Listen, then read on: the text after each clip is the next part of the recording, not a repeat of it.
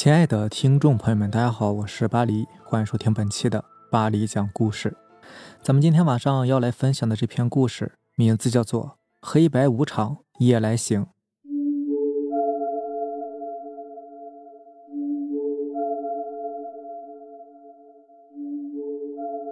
黑白无常听起来有点小扯，但是的确也很现实。记得有天晚上，我上完晚自习回家，回家的路上。我故意躲着一条街走，因为那两天那条街上去世了一个老爷爷。我躲着走呢，并不是因为害怕，只是大半夜的，谁也不想往那边走吧。回到家已经是十点半了，玩了一会儿手机就睡了。可是我当天晚上就做了一个很奇怪的梦，梦中的我自主意识很高，在梦中我知道自己在做梦，梦中我听见了声响，就坐了起来。竟然看见了黑白无常，在我家地板砖那儿站着。可是梦中的我呢，好像也并没有多惊讶，反而是问了黑白无常一句：“你们两个怎么到这儿来了？”黑白无常一个手执脚镣手铐，一个缉拿鬼魂。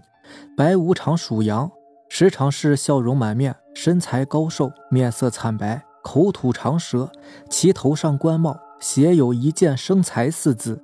与感谢并对恭敬神明之人以好运，尊之曰活无常、白野等。对男性吸其阴魄，对女性散其阴魄。黑无常属阴，面容凶悍，身宽体胖，个儿小，面黑，官帽上写有“天下太平”四字，意味对违抗法令、身负罪过者一概无赦。尊之曰矮爷或者是黑爷。对女性吸其阳魄，对男性散其阳魄。他们二人呢，并没有多余的表情。白无常只是说：“我们路过，过来看看。”黑无常附和的点点头。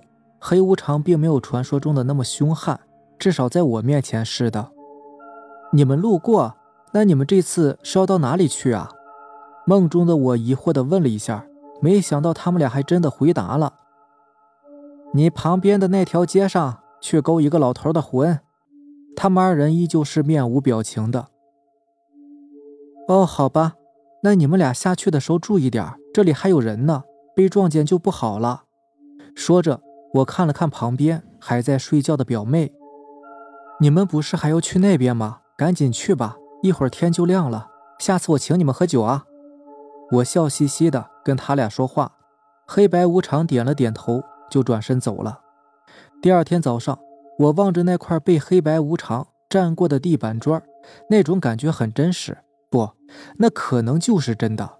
在梦中，我们好像真的很熟悉，没有一点的害怕。哪怕是生活中，我每次走夜路，只要想到黑白无常，我就不会那么害怕了，因为我觉得他们还是挺好的。后来，我特意去临街打听了一下。确实有个老头过世了，当时那边的人还疯传呢，因为就在前几天，刚好有一个老头走了嘛。前文中也说到了，这两个老头呢，其实也互相认识，人们就说呀，这个是先前那个老头过来接自己这个老伙计了。不过我知道并不是这样的。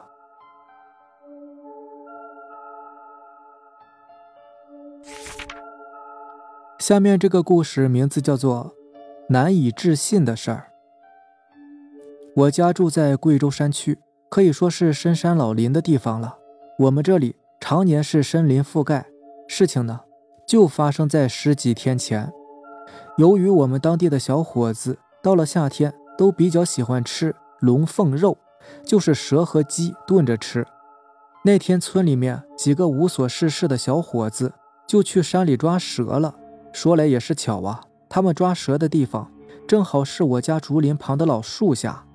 这是一棵有着百年历史的老核桃树。那天我正好去看看，今年结了多少核桃。还没走到树下呢，就发现闹闹哄哄的。走近才发现，他们抓住了一条差不多四斤多的大蛇。此蛇一身花白，带黑块条纹。小伙伴们都乐坏了，说着今天呢，准备怎么吃呢？这时，父亲听见我们的声音，就走了过来。父亲对着拿蛇的小毛说：“小猫啊，这条蛇你们不能吃啊！这蛇在这里好多年了，我们大人都知道它，几年了都在这大树下，而且是条母蛇。这个时候怕是要孵小蛇了。它们能吃竹林里的黄鼠，让小的鸡鸭不被黄鼠咬死。天热的时候，它会在竹林里边休息。我已经认得他了，就放了吧。我看着小伙伴有些犹豫，于是就说：“放了吧，实在不行，我给你五十块钱，你听我爸的。”就这样，我花了五十块钱把蛇从他们手中拿了过来。这时我发现，这蛇的头部有一个很长的疤痕，好像是很久就留下的。我看了他几眼之后就放生了，当时也没多想，就直接回家了。万万没有想到的是，这样惊奇的事情居然发生在我身上。就在十几天前，我上山找鸡葱菌，可能是太想吃了吧，居然找了一个上午都没有找到。可就在回家的时候，发现山上有一种发红的蘑菇，我见我父亲弄来吃过，应该是可以吃的，就拔了十几朵回家。回到家发现家里人都没在，于是自己动手做，然后就吃了一些。记得是下午要傍晚的时候，天突然下起了大雨，家人们也是匆匆回家。我正要叫他们吃一些我剩下的蘑菇，突然头是一阵眩晕，四肢麻木。父亲和大伯见状不对，赶紧过来看我的眼睛。妈妈突然着急了，说：“坏了，这个孩子吃了有毒的蘑菇。”大伯看了看，说：“这个蘑菇啊，只有银蛇草能够解毒，现在送去医院恐怕是来不及了。”此时我已经不能说话了，一阵恐惧袭来。爸爸和大伯马上拿着工具。正准备出门找银蛇草，我也是后来才知道，这种草非常难找，找到的机会太小了。父亲异常焦急。突然，这一生使我如今都不敢相信的一幕就这样发生了。本来母亲是怕我闷，把房间向外的窗户打开透气，只见到一条花蛇冒着雨滴将头伸向我。母亲正准备驱赶，大伯突然喊道。啊，是银蛇草！父亲过来一看，还真的是啊！我一阵一阵的头晕，就只看见那条蛇看了我一眼，又看了一下房间里的人，然后将银蛇草放在窗边就游走了。此时外面的雨更大了。我醒来时已经是第二天了。这时看着我好了，家人们也都很高兴，但是被说教了一顿。父亲走到床边对我说。小虎啊，昨天晚上的事儿你可不要出去说呀！有这种奇遇是我们家的福分，以后看着那蛇不要打搅它，暗地里保护就行了，会有福报的。如今想来呀，我还是觉得很不可思议，可它就是发生在我身上的奇迹呀。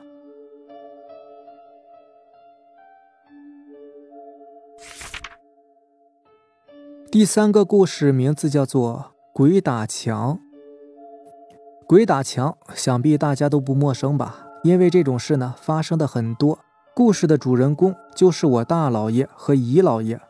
从前的年代呢，都是活干得多，钱少，男人每天在外干活，一直到半夜或者是凌晨。太晚的话呢，就直接不回家了，看守工地还能多加一点钱。那天晚上，姨姥爷和大姥爷。晚上十点多，准备从工地上赶回家吃饭，路途呢也比较远，走得很着急，路又漆黑。俩人平时都是一起走的，这次也不例外。